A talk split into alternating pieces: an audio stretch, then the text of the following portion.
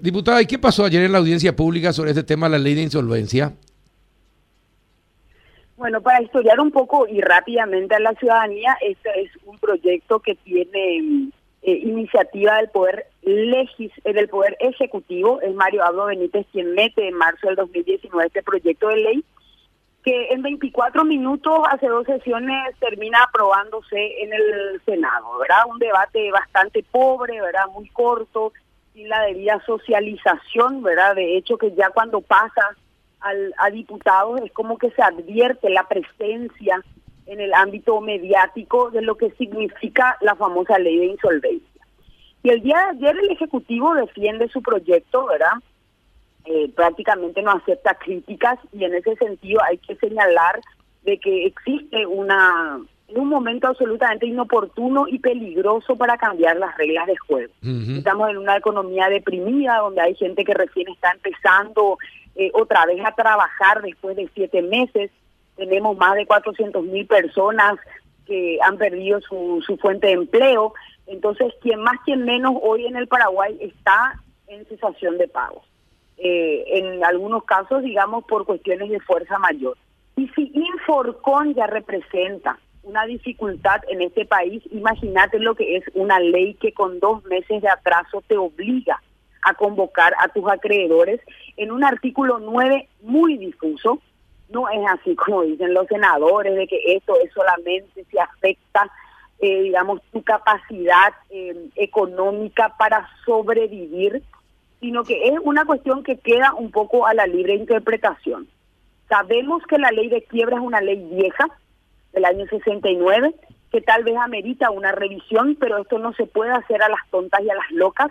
Gran parte de, los, de la dilación de los proyectos de, de los procesos de quiebra no es por dificultad de la ley, es por la corrupción de la sindicatura de quiebra. Entonces, cambiando simplemente el nombre, vamos a seguir cometiendo los mismos errores. ¿O acaso no cambiamos el IDR por el INDER y qué práctica pudimos consolidar con el cambio de título. Nada, siguió lo mismo. Por eso es que hoy eh, creemos que, que se equivoca el Ejecutivo. Debería haberlo retirado o viven realmente encerrados en una esfera, en un microclima absolutamente irreal, donde no están viendo que la ciudadanía necesita, uno, información, mm. dos, seguridad. Es importantísima la seguridad y la confianza que genere el gobierno. ¿Y qué confianza va a generar un proyecto que cambia las reglas de juego después de más de 40 años que no ha sido socializado con los actores interesados? Ahora, una cosa, te pregunto una cosa, a ver, instruirnos por favor, y también a la audiencia diputada. Eh, esto, esta ley ya tiene media sanción de diputados y hace más de un año me contaron que está en el Congreso eh, diputados todavía no lo trata y está próximo eh, eh, su sanción ficta. Es así solamente con, con que un, una Cámara del Congreso lo, lo, haya sancionado y si pasa el tiempo y el otro no lo trata, igual queda sancionada la ley, diputada.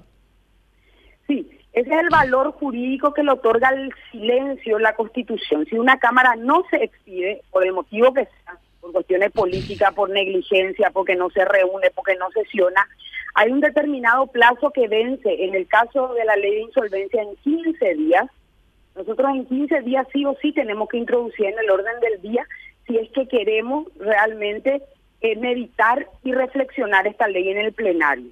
Si no lo hacemos, sea por el motivo que fuese, queda confirmada la aprobación, en este caso la aprobación puede ser el rechazo también, pero en este caso la aprobación del Senado. Pero el día de hoy, Carlos, nosotros vamos a pedir, eso es un compromiso que asumo públicamente para que esto se trate. Si no, en, en una sesión extraordinaria, eh, podemos esperar, hay cuestiones del orden del día que, realmente que el día de hoy se tratan y que no son sustanciales. Sin embargo, creemos sí que la angustia que ha generado este proyecto eh, en la ciudadanía amerita una reflexión, que el plenario se constituya en comisión y que finalmente se decía, ojalá que el rechazo. Eh, entiendo. Eh, ¿Y esto puede ser tratado sobre tablas? Esto puede ser tratado en una extraordinaria, porque tiene 360 artículos. Bueno. No puede, sobre tabla solamente pueden ser tratados aquellos proyectos que tienen hasta cinco artículos. Hasta cinco artículos, bueno. Eh, y tiene que tratar cuanto antes. que Solamente quedan 15 días para que tenga sanción ficta entonces. Solamente 15 días. Normalmente no nos vencen los proyectos, Carlos. Esa tranquilidad también hay que decir. normalmente esto se trata en los primeros puntos. Ayer se hizo una audiencia pública importante. Estamos recepcionando los comunicados de los gremios también que eh, apresurados, digamos, por algunas inconsistencias de la ley, entre ellas, por ejemplo, el artículo 9, que justamente establece esos 90 días para empezar el proceso de impotencia patrimonial, le llama ese artículo, y a partir de ahí también cuestionan que sacan los plazos eh, que establecía la ley de quiebra de las citas. Normalmente cuando uno llama a convocatoria, de acreedores es porque no puede pagar. Y lo que se hace es un concordato en la ley actual de quiebras y se establece unas citas que pueden ir del 20% al 60% para poder rehabilitar, digamos, a ese deudor. Y esos porcentajes también quita esta ley de insolvencia. Entiendo. Juanito, ¿alguna consulta?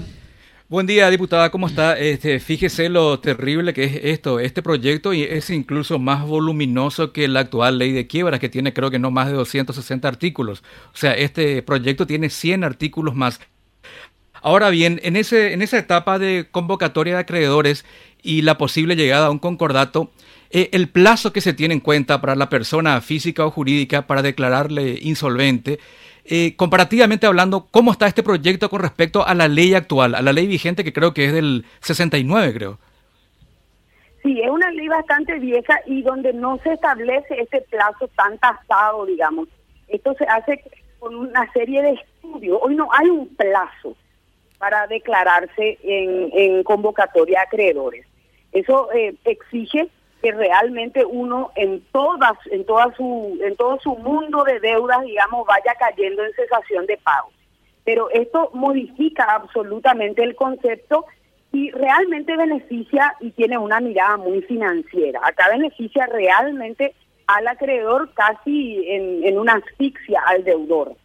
Y en este en esta circunstancia en la que nos encontramos muchas de, la, de las empresas no es que están en cesación de pago porque quieren por eso es peligroso el momento. La ley de quiebra actual no establece ese plazo que el artículo 9 eh, reputa como de dos meses. Ese es el texto, eh, digamos, de, la ley actual.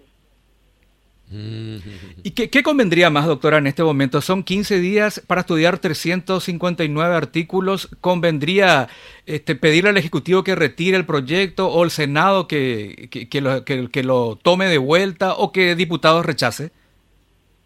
Yo, sinceramente te digo, acá nosotros podemos llegar a hacer eh, eh, una metida de pata superior si queremos empezar a tocar y modificar algunos artículos como están proponiendo algunos colegas. Eso puede ser mucho más peligroso. Esto se tiene que mirar de manera sistémica porque representa, repito, un hito diferente a lo que significa hoy el procedimiento de quiebras en el Paraguay. No hay ningún apuro. Esto se puede, para mí, es que me preguntaba a mí, yo rechazaría y el Senado aceptaría el rechazo de la Cámara Revisora. Y San se acabó.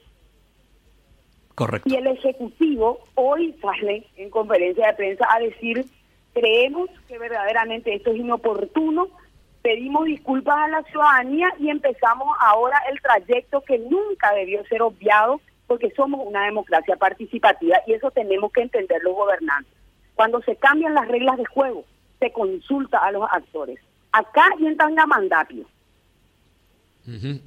Eh, bueno, por ahí le encontramos al Chavo del Ocho, que por ese por esa zona, eh, ya quebrados, ¿verdad, Juanito? Sí. Eh, pero no, pero eh, yo no sé, ¿cómo, ¿cómo es posible que una ley tan importante como esta no se haya socializado debidamente con todos los sectores económicos del país, diputada? Y porque no tienen noción ni sentido de historia, porque, repito, viven en un microclima que es muy diferente al que se mide en la, en la calle. Y eso lo hemos advertido un montón de veces durante esta cuarentena. Entonces no, no, no hay forma de que hoy los técnicos, ese Estado tecnócrata que se divorcia de la realidad, no puedan entender que los ciudadanos comunes no es que llegan a fin de mes y el cajero les escupe enterito su sueldo. Porque esa, eso es lo que tienen que entender y tenemos que entender los servidores públicos, a quienes la, la pandemia prácticamente no nos ha afectado. Entonces, si vos mirás desde, solamente desde tu ombligo el mundo y tu realidad, claro que te vas a seguir equivocando.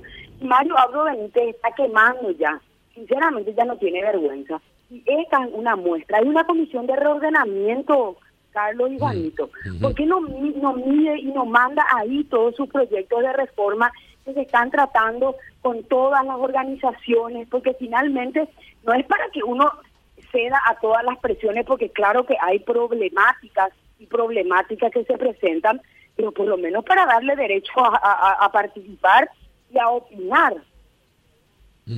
Entiendo. Eh, bueno, esperemos que tomen eh, la mejor solución en este, en este tema los diputados, que el gobierno retire eh, el proyecto, como usted dice, y se estudie adecuadamente con todos los sectores y salga algo que satisfaga a todos. Así mismo es, ¿por qué no le preguntamos al Colegio de Abogados qué opina? ¿Por qué no le preguntamos a los expertos, ¿verdad? a la Asociación de Jueces, a los empresarios? Ese es un camino exitoso. De lo contrario, pasa lo que pasa hoy. Y esta ley, lastimosamente, hoy ya es, como decía, es más fácil destruir un átomo que un prejuicio. Esta ley ya tiene el prejuicio y el estigma encima debido al poco tino y a la falta de visión estratégica del gobierno de Mario Abdo Benítez en el estudio de esta ley. Bueno, en, las redes sociales dice, primero te dicen Epután de Erogape, ahora te obligarán a quedarte en la calle con la ley de insolvencia. Epután calle, pues. y algo así es. No, claro, Pero los senadores también una vergüenza, o sea que a veces uno sobrevalúa también el Senado, ¿verdad? Porque esto no puede, no se pudo haber estudiado de la manera que se hizo. 24 minutos y yo tengo la separata. ¿En serio? Una vergüenza el debate. Eh, ¿Debate? ¿Qué debate pudo haber dicho? Decían presente y ya terminó los 24 minutos. Así mismo, o sea que es, una, una locura. O sea que hay que hacer también una autocrítica profunda en la Cámara de Senadores de cómo pasó este proyecto. Sí, definitivamente es así. Bien, eh, diputada, ¿y qué va, qué va a pasar hoy con las pérdidas de investidura? ¿Se van a tratar? Yo creo que no va a haber quórum. ¿Y Euma? Sí, señor. Es la información que tengo. Ah, ya le van a salvar otra vez a los dos. Y lastimosamente es así, ¿verdad? El Senado vino bien, pero ahora, bueno, aparentemente las fuerzas políticas se neutralizan por un montón de pérdidas de investidura y acá no es la solución esperar la bendita reglamentación que no va a llegar. Eh, el artículo 45 de la Constitución Nacional dice que ningún derecho ni garantía podrá ser vedado a la ciudadanía alegando la falta de reglamentación. Han hecho varias pérdidas de investidura sin ley reglamentaria que en este momento tienen que aplicar el procedimiento que siempre hicieron, dando el derecho a la defensa a la persona que está cuestionada en su investidura y con eso llevar a votación. y si se tienen que ir, que a mi criterio se tienen que ir, entonces se, opera eh, la sustitución inmediata. Exacto. Bueno.